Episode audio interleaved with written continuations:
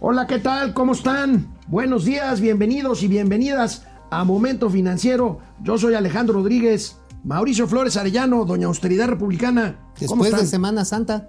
Oye, te crecieron las orejas. No. No, ¿cómo no? No, te, no, te no. podaron la mata, Oye, carnal. eh, eh, es que Pocos pelos, pero bien peinados. es que mira, eh, yo soy un antisistema ¿Por qué? y porque si en Palacio Nacional crece la nariz, pues a mí me crecen las orejas. O sea, te jalan de las No, orejas. no, no, no, no, esa es otra cosa. Ah, esa es una interpretación absolutamente Neoliberal, tu neoliberal, parte. neoliberal. ¿Eh? Oye, hablando de neoliberales, le quiero mandar un gran saludo al héroe de mi vida, mi padre, que hace un año fue a otro lugar del universo. Le mando Que en una- paz a don. Odilon Flores. Don Odilon, Padre, donde quiera que esté, se está divirtiendo más que nosotros. seguramente. De entrada, Bueno. de entrada ya lo vacunaron. Oye, ¿eres supersticioso, amigo?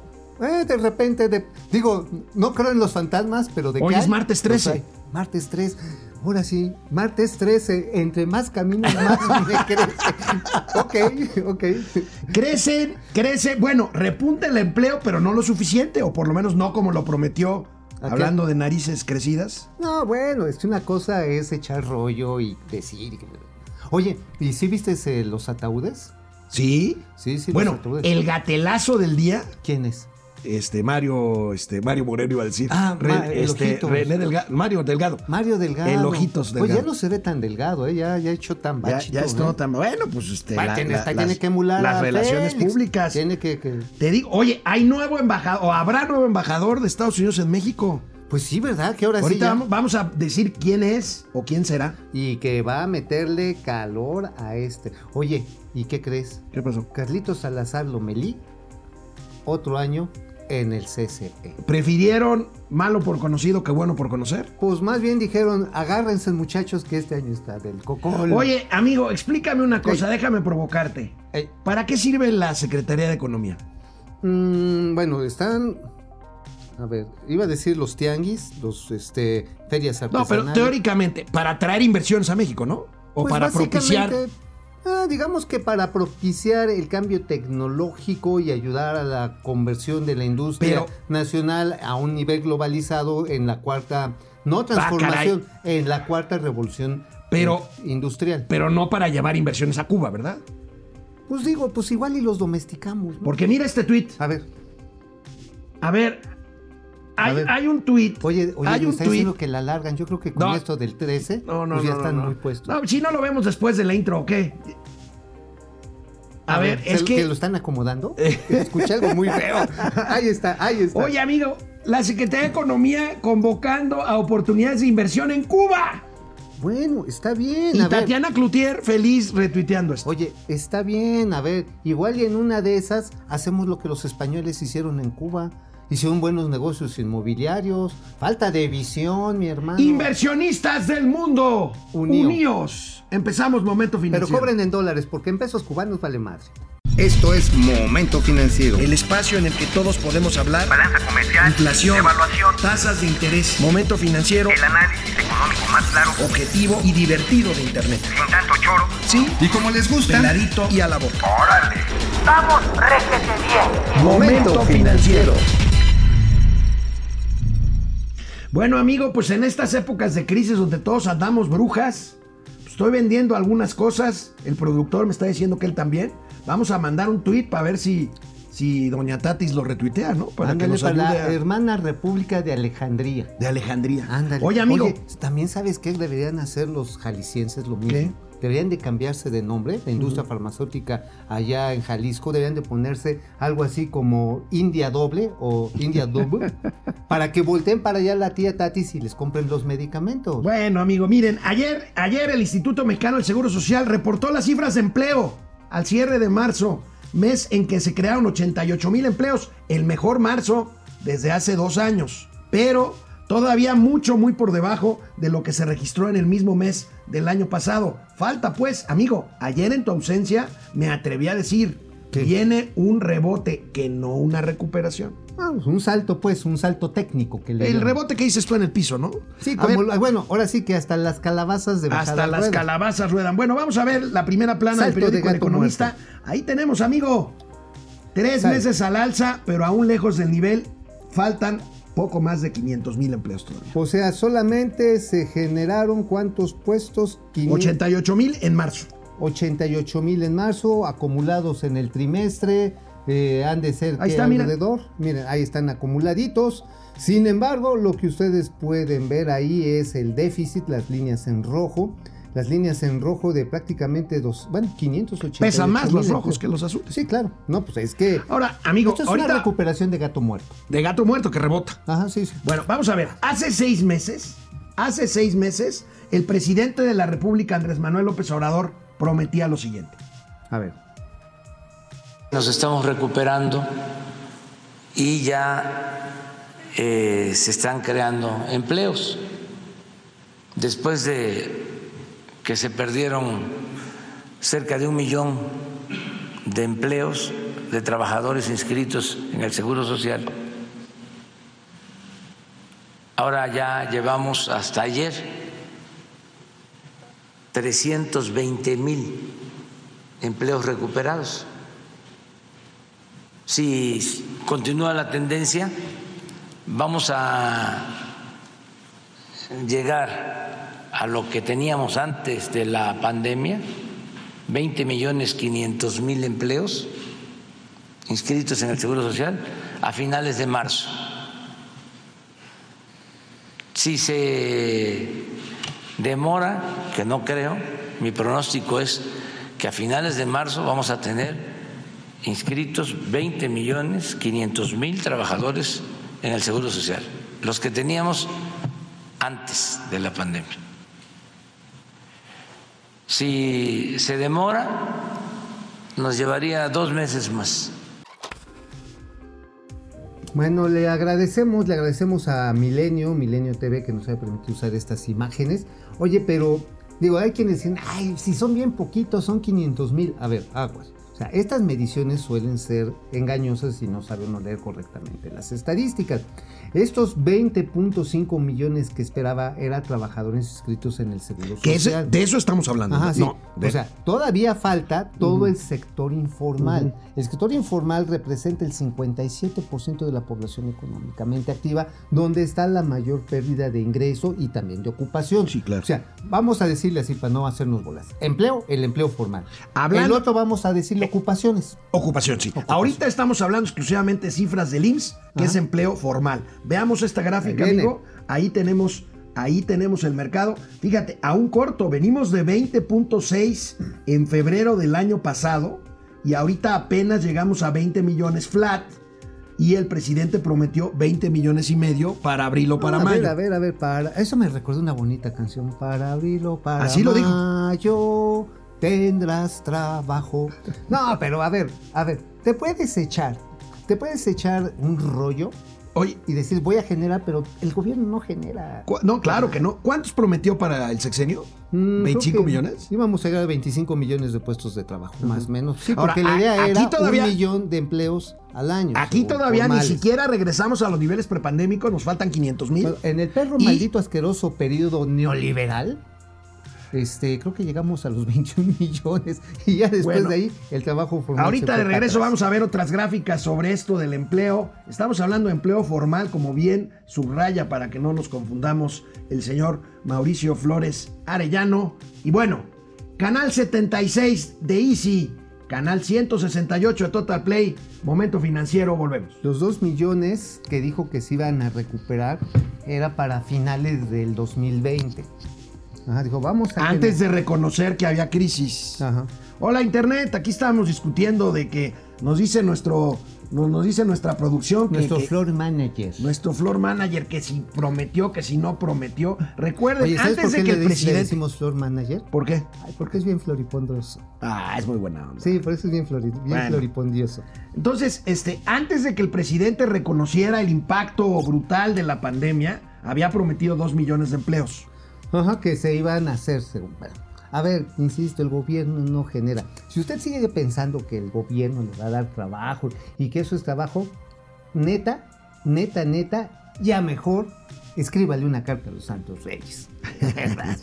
¿Pasamos ese- lista, amigo, Sí, o no? sí, sí, sí, sí, claro, claro. A ver, una vamos vez, a ¿quiénes ver. están por ahí? Aquí estamos, un chorro, mano. A ver. Paco Guerra. Paco, excelente ¿qué le- día llamando al hombre radioactivo y al niño fisión. Hombre radioactivo. Y el niño afición. Ahora resulta que solo viola, ahora amenaza.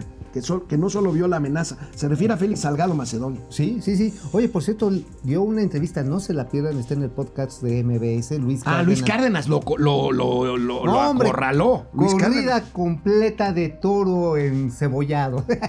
No, y también con Mario Delgado, ¿no? Ah, pues sí, Marito Delgado, pues también. Digo, oiga, Mario, ¿el tribunal no dijo eso? Ajá, dice esto la resolución. y ya se le lenguó la traba a don Mario Delgado.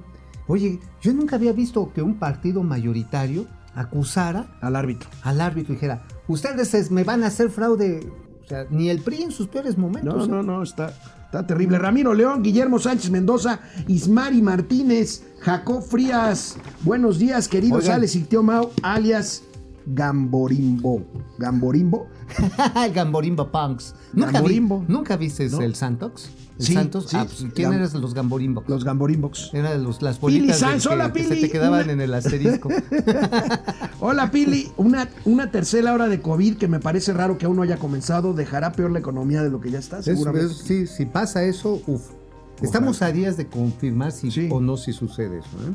Sí, sí, sí. A ver, pues seguimos con empleo. Veamos la siguiente gráfica que tenemos La acumulada, por ¿no? aquí. Aquí tenemos la variación, Ah, la variación. porcentual, que todavía está negativa en términos anuales de menos 2.2%. En marzo del, del 17, amigo, todavía crecía el empleo a tasas de 4.6%. Bueno, al, fi- al final del maldito perro asqueroso periodo neoliberal, crecía 3.7%. Y después no sé qué nos pasó, pero fue perdiendo velocidad, velocidad. Y bueno, obviamente llegó la pandemia y toma la barbón. Ahora sí que, ahora con el nulo apoyo que recibieron las empresas, sobre todo las pymes, eh, durante la pandemia, pues lo que vemos es esta recuperación marginal de gato muerto, todavía con saldos negativos, que es resultado de la reapertura parcial de algunos negocios. Pero por ejemplo, vamos a dar el caso de la industria restaurantera. Ya volvió a abrir, ya no solamente está trabajando la cocina y el servicio de entrega a domicilio. Lo que está empezando son los meseros nuevamente, pero nada más una tercera parte de Una las tercera mesas. parte. Bueno, tenemos por aquí otros Tú datos. trabajaste en ese no- sector, ¿no? En el sector restaurantero. Ah, sí, ¿no? Estabas de rimamesas. Aquí, Sigue, por favor. ¡Pum! No, no, no, de veras, eres más largo que la cuaresma, pero bueno. Este, a ver, ahí tenemos 88 mil nuevos empleos, tasa anual, menos 2.2%, últimos 12 meses, menos 457 mil. Son los datos que nos manda siempre puntualmente Carlos Ramírez, mi colega, Así es. este, ex vocero y además expresidente del SAR, de la CONSAR.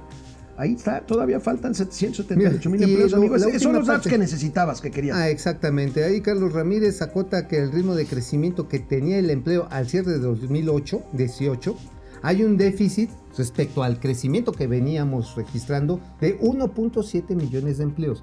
¿Qué ha pasado con ese déficit de empleos formales? Pues la gente se dio la informalidad. O ha puesto su propio negocito, o reventó, o resistió durante la pandemia.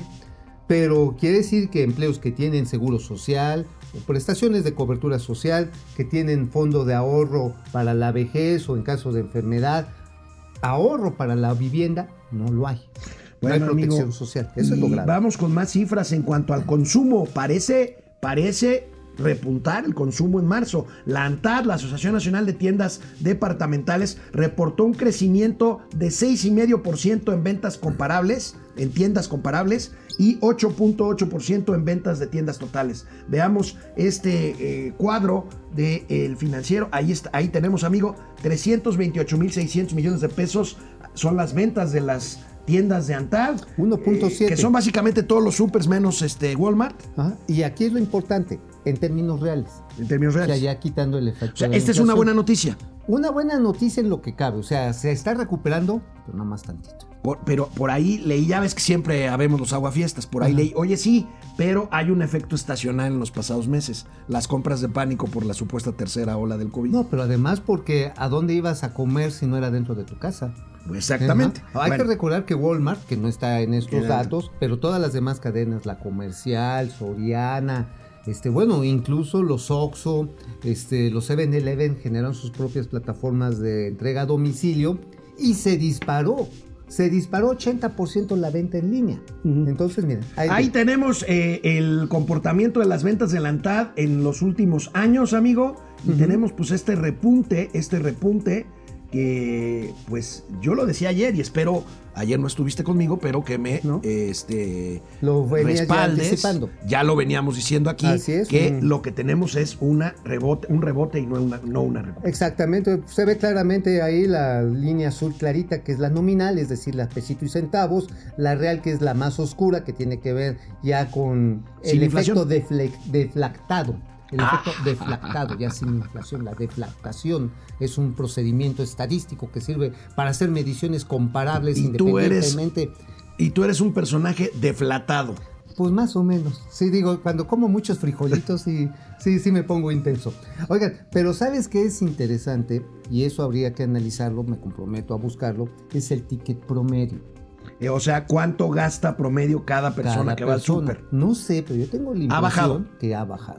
Ha bajado cuando... A ver si tienes ese dato mañana, ¿no, amigo? Sí, lo voy a buscar porque lo que sí les puedo decir es que en términos de vales, de vales este, estos que Sí, te dan sí, de sí, trabajo, cayó 30% hasta el enero del de O sea, ¿la gente vendió los vales o qué? vendió los vales, pero además, pues a muchos les valió, ya, más bien a las empresas ya no les valió darles vales y se redujeron las prestaciones. Lo que pasa es que también por aquí hay cuestiones fiscales de que han reducido los beneficios de darle vales a tus empleados, ¿no? Sí, claro, pues tienes una deducción solamente al 41% de las prestaciones laborales y pues todo lo demás te lo tienes que comer como costo operativo, que no es deducible. Pues tú, que dijiste además 41 y no 40 o 42. Pues imagínate, tap- tapón. Está cañón. Bueno, tenemos ya varios días analizando la inflación en este programa. Está presionando la economía Te mexicana. volvió- te volvió tu trabajo de la- sí. en la mesa. sí, pero ya me desquité tantito. Ah, va tantito, la Aquí, te- aquí tenemos esta tabla sobre la canasta básica agropecuaria, cuánto ha aumentado. Tenemos ya tres días viendo producto por producto, casi casi. La inflación está incontrolable, amigo. Bueno, sí, los productos pecuarios, y temo decirles una mala noticia. Aquí nuestros amigos del grupo eh, de análisis de mercados agropecuarios, GCMA, tenemos aquí un impacto. El limón sin semilla, híjoles, háganse una, una mimosa con agua de limón, es carísima. Arroz, arroz 34.3%, papa. ¿Te imaginas ahora lo que va a salir un pollito con papas? 28.3%, qué caro. Ahora, eh, los de Zacualco, los frijoles. Frijolitos de apisaco. Ajá, sí, los de Zacualco. Ahora, también, pues en estos tiempos ya ni agua y ajo porque está creciendo 21 punto. No, amigo, es que es una barbaridad. Estas son, estos son productos de la canasta agropecuaria básica. El mango, que México se precia de ser un país productor de mango, uno de los más importantes productores de mango de, en el mundo. Si no, pues tenemos como ejemplo nosotros mismos, hermanos, nada más. ¿Manguitos? Manguitos, pero ya, Ya, ya, ya, ya, ya, petacones ya, y ya madurones, Pe- ¿no? Sí. Petacones y ataulfeños. Ándale, sí, ya sí con sus manchas. Porque este, Manila panteoneras. ya no somos, ¿eh? No, no, ya no, Manila. Bueno, amigo, por si algo faltara, la crisis del gas hace pues que aparte del gasolinazo haya, ¿cómo se llama el incremento de la luz? Si el gasolinazo es este, electrolinazo. electrolinazo. Tenemos aquí, veamos la nota del economista. No le va a gustar a Manuel Barte de esto, ni al presidente de la República, pero ahí estamos, amigo. En clientes domésticos, el aumento a la luz llegará al 3.3%. Bueno, entonces hasta el 4, y, este, bueno, pasó de 3.5 a El costo. 4.5 del, del dólar el millón de pies cúbicos de gas.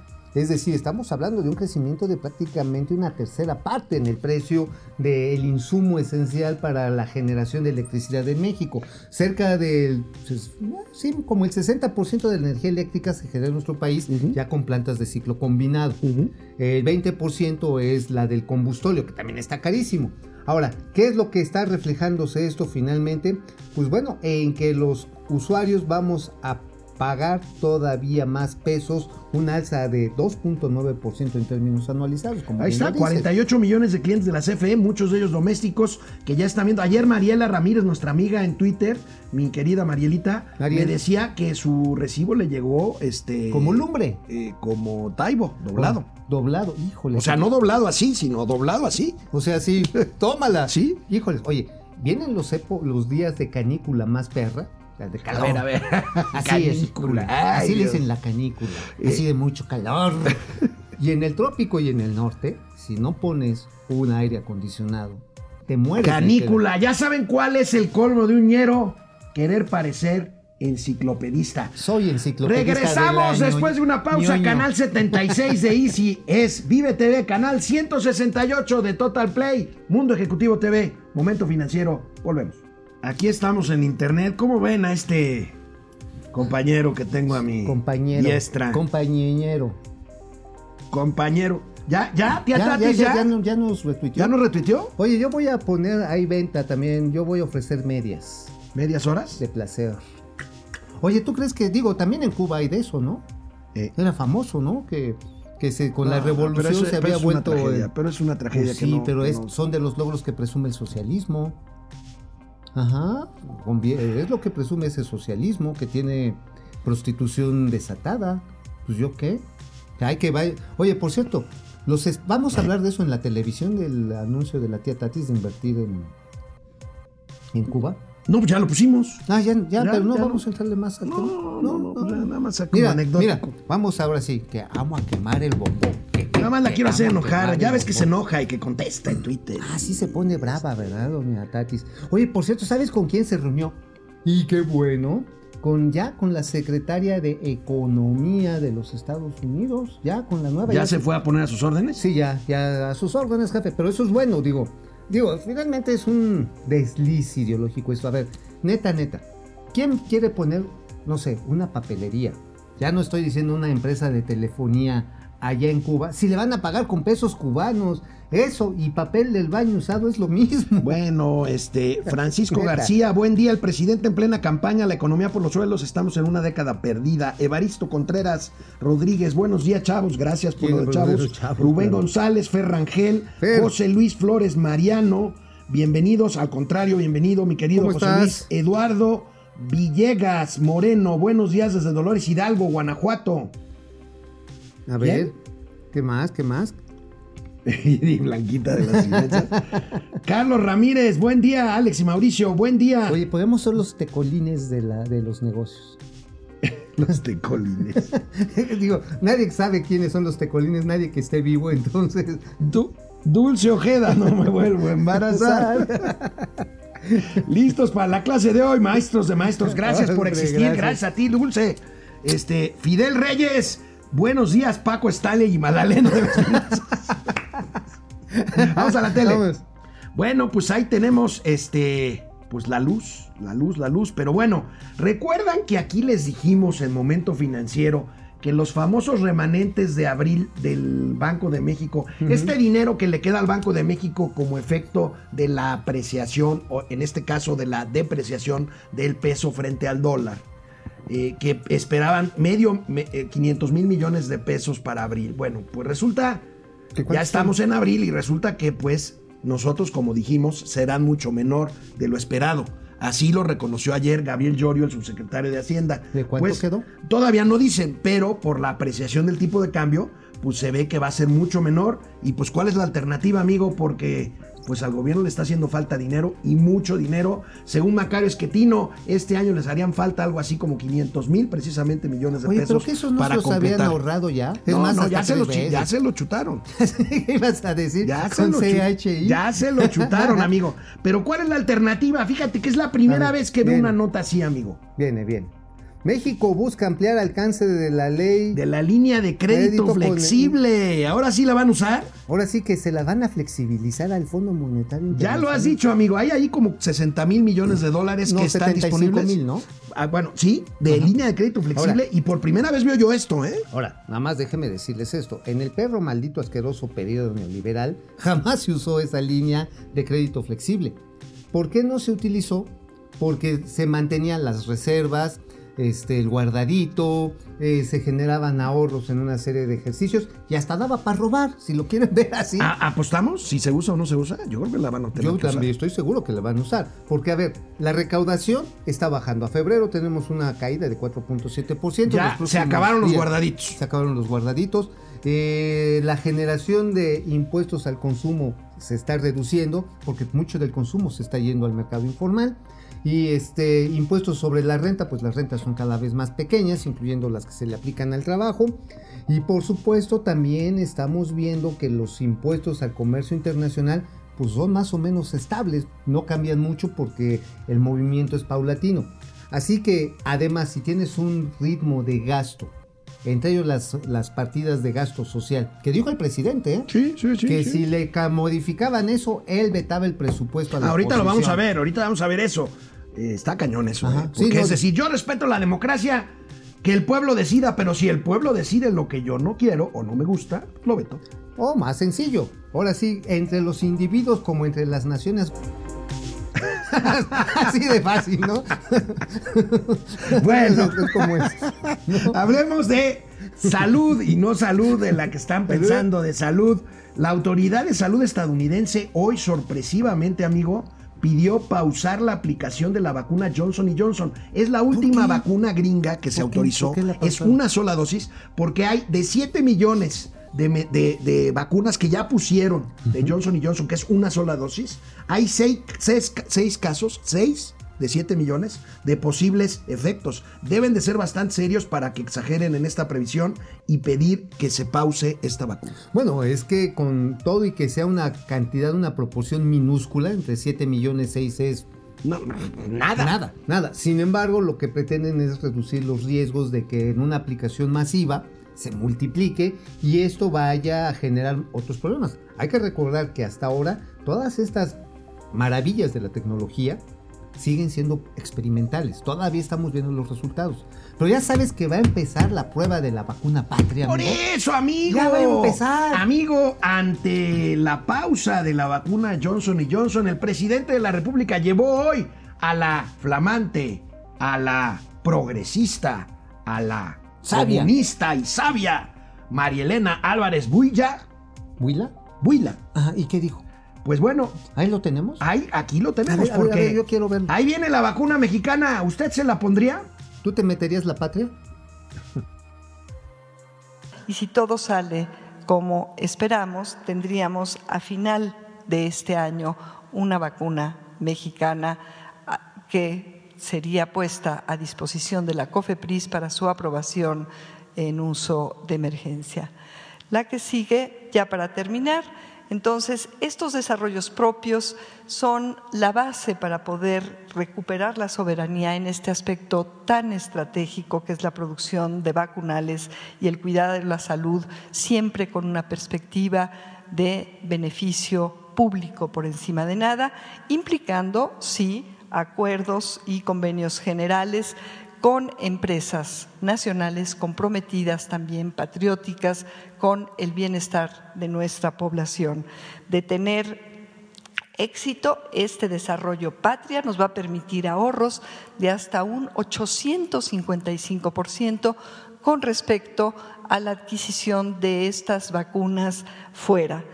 Por ahora eh, se ha invertido por parte de Amexit 15 millones de pesos, de Conacit en los pasos que hasta ahora he relatado para ustedes, 135 millones de pesos, y estamos en el proceso de establecer este convenio general en esta alianza solidaria y comprometida con los laboratorios Oye, ¿qué es la Amexida? No amigo? sé. ¿Qué es la Amexida? Estoy tratándole aquí de buscarle en Google, pero dice eh, Agencia Mexicana de Cooperación. Esto, pues es una agencia de cooperación para el desarrollo, una entidad relacionada con la Secretaría de Relaciones Exteriores. Oye, amigo, ¿tú le crees a esto de la vacuna patria? Porque seguimos dando tumbos, amigo. Ahora resulta que ya vamos a vacunar maestros para regresar a clases sin haber terminado con el personal médico y con los mayores de 60. bueno, lo que y pasa según es que esto, necesitas a los maestros para la campaña electoral. claro. No has entendido. Bueno, no, eso, Eso. no pasa aquí. En Noruega sí. Oye, Eh. Y que en mayo ya nos toca a nosotros de 50 a 59 años. Ah, sí. Uy, pero en las delegaciones FIFI se van a joder, ¿eh?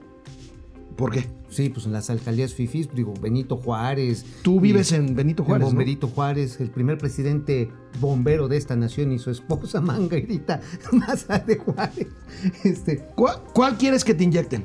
pues mira, una que, una que me digan, me den un besito siquiera previamente, ¿no? Oye, ¿te imaginas la patria? ¿Cómo te la pondrían? Te dirían, ahí te va, mexicanos al grito de guerra y tómala, barbón. ¿Eh? Viva México. Viva México. ¿Camiones? No, imagínate, te dan primero un shot de tequila y este con tantito limoncito te lo ponen en el bracito y tómala. Y al ritmo de, de, de la, ¿cómo se? Es la boa. Oye, es la bueno, boa. pues miren, no es que yo sea malinchista, pero la verdad, ya nos mintieron con la crisis. Ya nos mintieron con la pandemia, con la curva, con domar la enfermedad. Ya nos mintieron con las vacunas. ¿Por qué les tendría que creer sobre la vacuna patria? Mira, es un exabrupto venezolano, hay que decirlo así. Ahora, la transferencia tecnológica y producirlas en México no es una mala idea.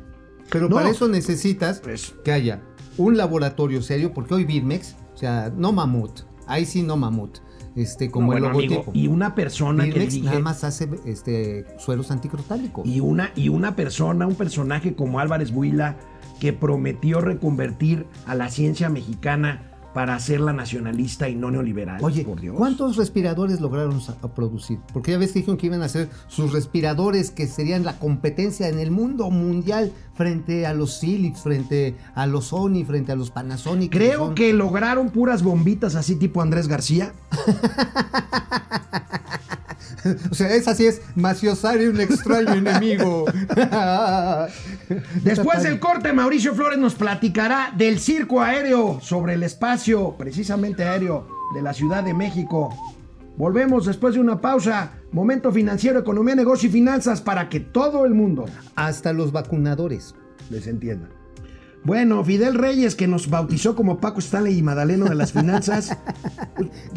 Prefiero, prefiero, ¿Prefieres ser Madaleno o, o- o- o Yo, Marito Besares? Yo, Madalena. Yo, Madalena. ¿Tú, Marito Besares? Eh, no, no, no, ni más. No, no, no le quieres dar unos besitos a... Los morenistas como futbolista que fractura al contrario, dice que entró el balón y además se molesta con el árbitro al marcar falta. Patético. Saludos comunidad. Depredador mercenario. Saludos. Hola Depre, no hay que olvidar que este año aparte de las elecciones también hay consulta popular, sí, para lo de los Oye, pero presidentes. ¿cuándo se ha visto ahorita que lo estén organizando? Y el INE, pues es que no tiene dinero. Además, pues están ah, defendiéndose de la ofensiva brutal del gobierno federal. Pues sí, Y fíjense, fíjate cómo hay todavía que dicen, no, no, no, esto es inaceptable de Morena y de Mario Delgado. Es el presidente. Pues sí. No nos hagamos güeyes. Así de es el presidente de la República, No- hombre. No, le quieren, no les gusta el INE, punto, se acabó, va. Bueno, este, dice Depredador, el INE comentó que aún no le han depositado la lana para llevar a cabo dicho proceso. Pues sí. Depredador, Mercenario y yo tenemos el mismo guion. Eso, eso, A- Ale-. Alelú, Alec- Aleki. López le aplaudía y les decía héroes a los médicos. Hoy les dice que no hay vacunas para ustedes. Tómenla, Alejandro barbones. Méndez desde Querétaro se quedó dormido. José Almazán Mendiola López ataca a las empresas privadas sin darse cuenta que estas financian su gobierno. Pues no su gobierno, pero sí la actividad productiva del país. Sí, no, pero lo que quiere, pues es. eh, hay una serie de odios contra el sector privado muy, muy feas, ¿eh? Muy, bueno, muy vamos a la tele y volvemos. Todavía tenemos otro corte, ¿verdad? Sí. ahorita regresamos. Bueno, en seguimiento al tema de este, quienes vivimos al sur, pues estamos padeciendo ahora el ruido de los aviones que pasan por el cambio este de ruta para supuestamente abrir el espacio aéreo a Santa Fantasía, cuyo logo comenté ayer. Me hubiera gustado que estuviera Mauricio Flores ayer en el relajito que traíamos con el logo del Aeropuerto Internacional Ay, sí. de Santa Fantasía. Pero bueno, pilotos de ASPA, la Asociación Sindical de Pilotos Aviadores, advierten, amigo, dificultades con el nuevo diseño del espacio aéreo de la Ciudad de México, como podemos ver en este cuadro que elaboró, eh, nuestros, que elaboró nuestros, nuestros amigos del, financi- del financiero. Ahí tenemos las declaraciones del secretario general de ASPA, del secretario de prensa de ASPA. Amigo, creo que están enojados. Bueno, pues están preocupados porque lo que están viendo, pues ahora es un nuevo maqueteo en el cual entran tanto por el sur como por el norte, pero a una mayor altura y empiezan a, a meter ruido y en condiciones orográficas complicadas. ¿A qué me refiero condiciones orográficas? Por el sur se acercan muchísimo a la sierra esta que, no sé si es la de San Mateo, la que separa a la Ciudad de México de Toluca, del Valle de Toluca. Pues este, el chitle. El chitle, ándale. Y el chitle, ese no es un chitle. No, el chitle. El chitle. Y luego también los que entran por el norte se acercan mucho hacia el sur, hacia la cordillera que es la de la Jusco. Y esto, por supuesto, en condiciones de mayor tráfico aéreo puede ser peligroso. ¿Por qué hicieron este reacomodo, amigo? Para dejarle un huequito, ahora sí, abriéndole el huequito a Santa Fantasía. Y ahorita está funcionando, me dicen, pues porque no está funcionando Santa Fa- Fantasía, evidentemente, y las operaciones en el aeropuerto de la Ciudad de México están al 50% de lo que estaban antes del COVID. Oye, amigo, pero además dicen los pilotos aviadores que ahorita es una época buena por la claridad, no hay lluvia, pero que en una época más complicada esto no va a funcionar. Es lo que dicen. Pero bueno, antes de ir a lo que escribiste hoy, que eh, sé, eh, porque ya te leí, que escribiste precisamente de esto del, del Aeropuerto Internacional Santa Fantasía, un, un- un- una última hora, un extra. Eh, los presidentes Joe Biden y Vladimir Putin acaban de hablar por teléfono. ¿Y qué El presidente estadounidense propuso al ruso una cumbre en los próximos meses a celebrarse en un tercer país, o sea, en un territorio Neutro. para discutir los asuntos de la agenda bilateral. Es una buena noticia ante eh, pues, eh, las tensiones que se han dado en esta nueva relación complicada entre las dos potencias. Bueno, pues de entrada Joe Biden le dijo asesino a Vladimir Putin Sí. y Putin se la regresó diciéndole que cada quien piensa lo que es realmente. Y pues además de estos dimes y diretes, hay muchas tensiones en la zona de los Balcanes, hacia Oriente Medio, el tráfico de armas es un asunto caliente, el tráfico de energía, y no vamos a decir el de drogas, sobre todo opio, que viene desde el lejano oriente, bordeando los territorios de la ex Unión Soviética, hasta llegar a Europa Central. Pues sí. Y entonces, pues es un, es un complicadero. Ahora, además, en su momento los rusos le vendieron armamento estratégico al gobierno de Nicolás Maduro. Entre ellos algunos misiles tierra-aire que son capaces de derribar aviones de combate. Bueno, amigo, y Ah, bueno. ya que hablas de aviones, ahora sí, ¿de qué escribiste hoy en tu columna? Ah. Gustadísima. Gente detrás del dinero. Ah, pues escribimos algo que tiene que ver con Santa Fantasía en una comparación odiosa pero inevitable. ¿Cuántas operaciones aéreas? Porque la gente dice, no, es que este aeropuerto, el de Santa Fantasía, va a mover 50 millones de pasajeros y el de Texcoco nada más este, va a ir a mover 100 millones. A ver, el tema para los pilotos, como tú lo mencionabas hace rato, amigo, están preocupados porque no se trata del número de pasajeros, sino cuántos aviones pueden subir y bajar en un aeropuerto.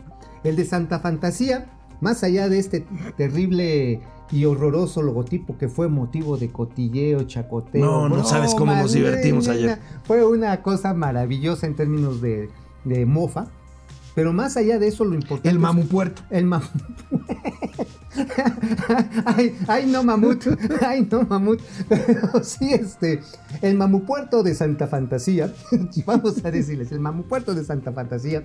Nada más tiene 100.000 operaciones de capacidad. En el mejor y extraordinario caso que tuviera las mismas que es del ICM, que son 350.000 operaciones al año, si el número de aviones que pueden subir y bajar, así es como se mide realmente la capacidad de un aeropuerto de acuerdo a los códigos de la Organización Internacional de Aviación Civil de la UASI. Bueno, resulta que Texcoco, ¿sabes cuántos iba a tener? Uf. Un millón. O sea, tres veces más Tres veces la más. máxima capacidad Pero de, así, ya, de- así, de- así, del. Benito Juárez. Pero ya sí, pero además, así en el extraordinario escenario de que Santa Fantasía tuviera los mismos que la ICM. ¿Por qué me lastimas, amigo, con ese Pues tema? porque me gusta que llores. Oye, pero bueno, eh, también le damos un, un detallito que es importante. ¿Cuándo vamos a saber la capacidad real de Santa Fantasía? Bueno, vamos a tener un aproximado por ahí de octubre. Eh, la Agencia Federal de Aviación Civil, la FAC, ahora, lo que va a hacer esta agencia es que va a ser un modelo para publicar por ahí de octubre, finales de octubre, en la cual va a decir, a ver, ya considerando los obstáculos, los cerros, las montañas, eh, la complicación orográfica, los vientos, cuántos aviones van a poder operar en Santa Fantasía. Y en función de eso van a trazar otra vez cómo va a ser la relación entre Santa Fantasía con el ICM y el de Toluca. No, no hay y manera. entonces, en ese momento se va a ver cuánto va a agregar. ¿Sabes cuánto esperan algunos pilotos que solamente va a agregar de operaciones adicionales Santa Fantasía? 70 mil. 70 mil. Esto lo único que haría sería reafirmar aquello que dijo la revista. ¿Fue, el- fue The Economist o fue este, el Financial Times? Fue el Financial Times. Que dijo que la decisión de cancelar el aeropuerto de Texcoco era la decisión económica más estúpida de la historia del mundo.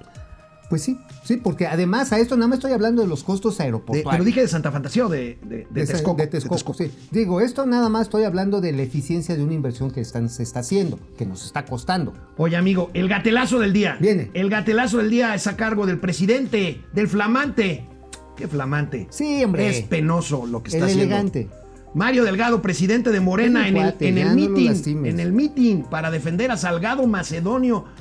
Hasta feministas de la 4T llegaron a saludar al presunto violador. Ver, Háganme usted el ver, favor. Pero veamos el gatelazo de Mario Delgado A ver. anoche en el INE.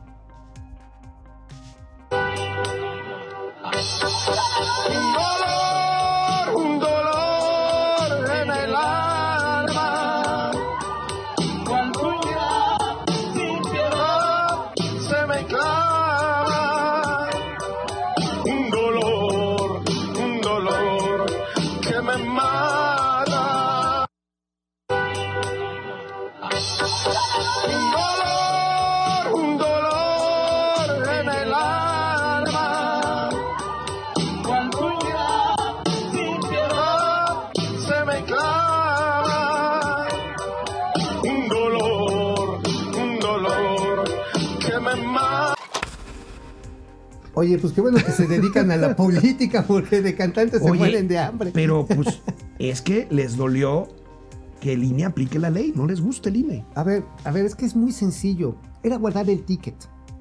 O sea, a ver, si hiciste tus videos de Facebook, Porque esto tiene que ver con, Ajá. gas- con gastos de pre-campaña. Exactamente, haber dicho, puesto en una hojita, oigan INE, y meterlo. En esta entrevista se las vuelvo a recomendar de Luis Cárdenas con Salgado Macedonio. Macedonio decía, oigan, es que no me dieron mi clave de acceso para subir los, los gastos. Pues claro que no, güey, porque ya había terminado el periodo. ¿Cómo querías? Así. Bueno, lamentable, lamentable lo que sucedió ayer antes de esta serenata maldita. eh, pues Félix Salgado Macedonio amenazó a los consejeros del INE y a su presidente Lorenzo ¿Ahí lo Córdoba con ir a buscar a sus casas. No, no, tenemos. no, ya No, no, no, ya es estuvo muy visto, ¿no? ominoso, Sí, ya muy visto. Bueno, mira, la verdad es que esa amenaza y todavía dice, no, es que no aguantan, es simbólico. O sea, nada más vamos Y a hoy- que los, los vamos a matar. Y hoy, y hoy el presidente en la mañanera volvió a defender a Félix Salgado Macedonio. Pues lo va a seguir defendiendo, punto. Lo que quieren es que se muera el INE. Momento financiero. Regresamos. Amigos de Facebook. Amigos, amigos. Oigan, hoy, hoy hay poquitos en Facebook, ¿verdad? Pero No, está bien. YouTube hay un chorro. José Martínez desde Cancún, Ah, órale, Ari Loe, órale. como siempre. José Manuel. González Ochoa. Hola, tíos de los dineros. Eso. Javier Piñón. Presten una lana. Saludos, mis cuatachanes. ¿Qué hubo? Leti Velázquez, buenos días a todos. Qué difícil la situación del INE. Pues está. Vaya, el INE tiene que ratificar hoy la suspensión de la candidatura de Félix Salgado. Sí, hoy. Pero Hoy en la tarde, a las El seis. tribunal ya está poniendo, cuando menos el, el, el magistrado. tribunal se lavó las manos. Pero el magistrado Billetes, que es el presidente, el Varguitas, está diciendo, no, pues este, es que fue desproporcionada la medida. Oigan, por una cuestión similar, se tronaron al partido de Margarinflas este, de Calderón. Ujú. Esta Margarita, ¿no? Chaval, México Libre. A México Libre lo votaron por el mismo errorzote. ¿eh? O sea, digo, aquí no hay así favoritismo. Juan Ramón, no. Luis Carreón, saludos, hermanos igual de las finanzas. Los hermanos Lelo, menos mal. No, no, no. Laura. Lelo. La- hola, hermano Lelo. ¿Qué pasa, hermano? La- Laura Vázquez, este. Dígame, licenciado, licenciado. Hola, buen día, presente. Saludos desde San Luis Potosí. Miguel Cortés, saludos a las hermanas Vivanco de las finanzas. Puta. No, Está sí, muy sí, sí. bueno. Este, pellizco de, pellizco de pulguita. Acaba de llegar un invitado. Black Archer Mil. Te las mocho y te las dejo parejas. Ay, papacito, me das miedo. Francisco García, buen día, trío dinámico. Ah, chingada. Ah, chinga. Ah, pues por doña Ah, por doña austeridad. Austeridad, Flaquita sí. preciosa, chinga. Eh, la narrativa del gobierno es hablar de la tercera ola, pero el primer, la primera ola nunca ha sido controlada. ¿No? Hay, hay algo de lo que no quiere el gobierno que hablemos, y nosotros sí hablamos. De la crisis, de los muertos, Y de, de los la- problemas que hay. de la inseguridad. A Mauri Serranov, Serranov. Eh, Félix Buena Telmo, Ceballos, Brack Archer Mil, Félix Joan Rein, Félix Telmo, Maribel Montes de Oca, Luis Maribel. Pérez de Frog, John Rain, Luis Pérez, Dante Delgado. Órale, mi Dante. Saludos Neto y Titino de las finanzas. Vamos a la tele. Bueno, pues este, vamos a, a seguir con esto después del gatelazo este. Es que mira, amigo, ¿qué tiene que ver esto con nosotros, con la política, esta política? Bueno, ante la posibilidad de que Morena en las próximas elecciones pierda la mayoría calificada en la Cámara de Diputados, el presidente de la República amenaza con vetar el presupuesto, que es facultad exclusiva de la Cámara de Diputados, el presupuesto federal para el año, pues, pues si no le gusta, lo va a vetar, como que se está anticipando. ¿Quién sabe que vean, verdad? Pues mira, eh, en el conciliábulo empresarial de este fin de semana, la Comisión Ejecutiva del Consejo Coordinador Empresarial, entre otras cosas, vieron algunas de las proyecciones que les han realizado algunas casas de encuestas, que por cierto son pocas, ¿eh? Son pocas. Son pocas, realmente, a diferencia de otros periodos, procesos electorales en que hay un montón, ahora son pocas, este, pero ubican a Morena que podría tener una mayoría no calificada. Una mayoría simple. Ah, entre el 40 y 44%. Ahora, aún en el mejor de las posibilidades de que pudieran tener esta mayoría absoluta que todavía tienen, que es una posibilidad, calcula eh, demografía, creo que aplicada es la que calcula que tiene 30% de posibilidades, no la tiene tan fácil. El hecho está en que los empresarios, el sector privado, dice, oigan, ¿qué va a pasar si se mantiene esta mayoría abrumadora que al mismo tiempo ha impulsado una serie de iniciativas legales que afectan precisamente la actividad económica y de los empresarios? De ahí que efectivamente, si se logra consolidar esta mayoría, van a seguir los planes presupuestales tal como los hemos visto en los últimos dos Pero el años. presidente amenaza, amigo, veamos cómo lo hace. Amenaza con su veto, A que ver. no estoy seguro que aplique. ¿eh? A ver, el veto. Si el pueblo así lo decide.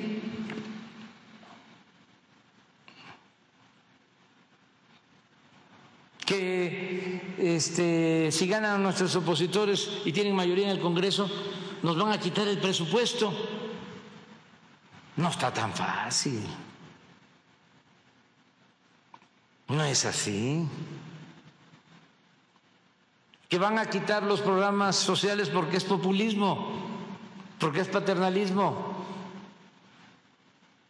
No está tan fácil. Nada más les recuerdo de que el Ejecutivo tiene facultad de veto. Cuando fui jefe de gobierno, dos partidos, la misma historia. Me impusieron ¿Sabes qué es el veto? Sí, es el ve tú a chiflar a tu mouse. Oye, amigo, pero ¿sabes qué? Este, estaba leyendo opiniones de abogados. eh, el presupuesto, aprobarlo, es facultad exclusiva de la Cámara de Diputados. Yo no estoy seguro que aplique aquí el veto presidencial. ¿eh? Eh, tendría que haber alguna Tendría que acción. haber tres cuartas partes Ajá. para aplicar un veto, o sea, aprobar. Bueno, un veto no sé si se tenga que someter a aprobación, pero no creo que sea tan fácil. ¿eh? Bueno, tendría que promover una acción de inconstitucionalidad en el manejo. Ahora, hay que recordar, hubo una reforma constitucional que incorpora los programas sociales a las responsabilidades Sí, pero eso del es Estado. otra cosa. No, pero se puede agarrar de ahí precisamente para entablar una defensa legal y entonces invocar la figura del veto. El presidente quiere la mayoría absoluta para cambiar la constitución, pero la mayoría simple la requiere para aprobar el presupuesto que él quiera, que hasta ahorita en estos dos años ha sido exactamente el que le ha mandado a la Cámara de Diputados. Ahora, que también hay una cosa que es muy cierta, la aplicación del presupuesto no ha sido la más efectiva, hay muchísimos subejercicios y también es cierto que la ejecución del mismo no ha tenido los efectos multiplicadores que esperaban. La ecuación del presidente y de Morena era muy sencilla. Vamos a meterle el dinero a la base de la pirámide para que ahí el dinero empiece a derramar hacia arriba de la economía, cosa que no sucedió. No sucedió. No sucedió, ¿por qué? Porque finalmente en las bases de la pirámide el, el dinero, el ingreso, se distribuye en los mercados informales. O sea, a ver, al chavo que le dan sus, este, sus 3 mil varos, ¿no? 3 ¿Tres mil? sus 3 mil baros. 3.500. 3.500, se va y se echa unos tacos, unas chelas, está bien que se eche sus chelitas de repente, en un estanquillo que probablemente no paga impuestos. Y así sucede. Igual la señora que recibe su apoyo va al tianguis y el tianguista no paga impuestos. Entonces todo este dinero escapa de la órbita. No es que no genere movimiento, sí lo genera y de ahí mucho de las simpatías que tiene el presidente en el sector informal de la economía. Bueno. Pero no está generando la atracción para que el conjunto de la economía se mueva, lo cual nos tiene en una recesión.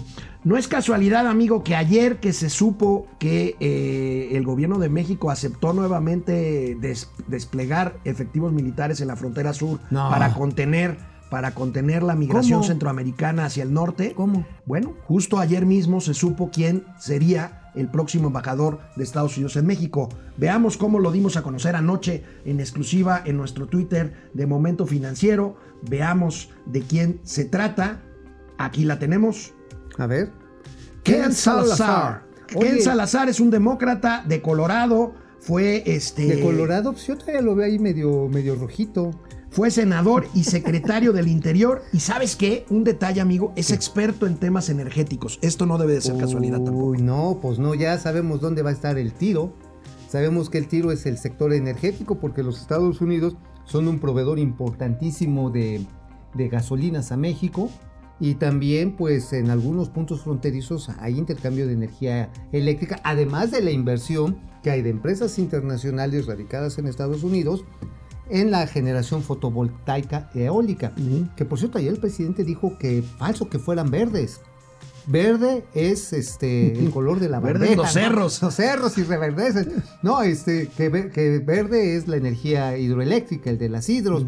Pero dijo, no, no es cierto, las fotovoltaicas y las, y las eh, eólicas Eólicas. no son verdes. Bueno, bueno. No, pues sí, no es casualidad, ¿eh? amigo, no, no es casualidad. Vamos a ver Ken Salazar. Vamos a ver qué tipo de embajador será. No creo que sea como Christopher Landó, tuitero y parece más ranchero, ¿no? Este. Más ranchero, como que va a rimar el cuaco. Sí, sí, sí, sí, sí. Bueno, el Banco de México presentó ayer la nueva moneda de 20 pesos. Veámosla, conozcámosla. Ahí les va.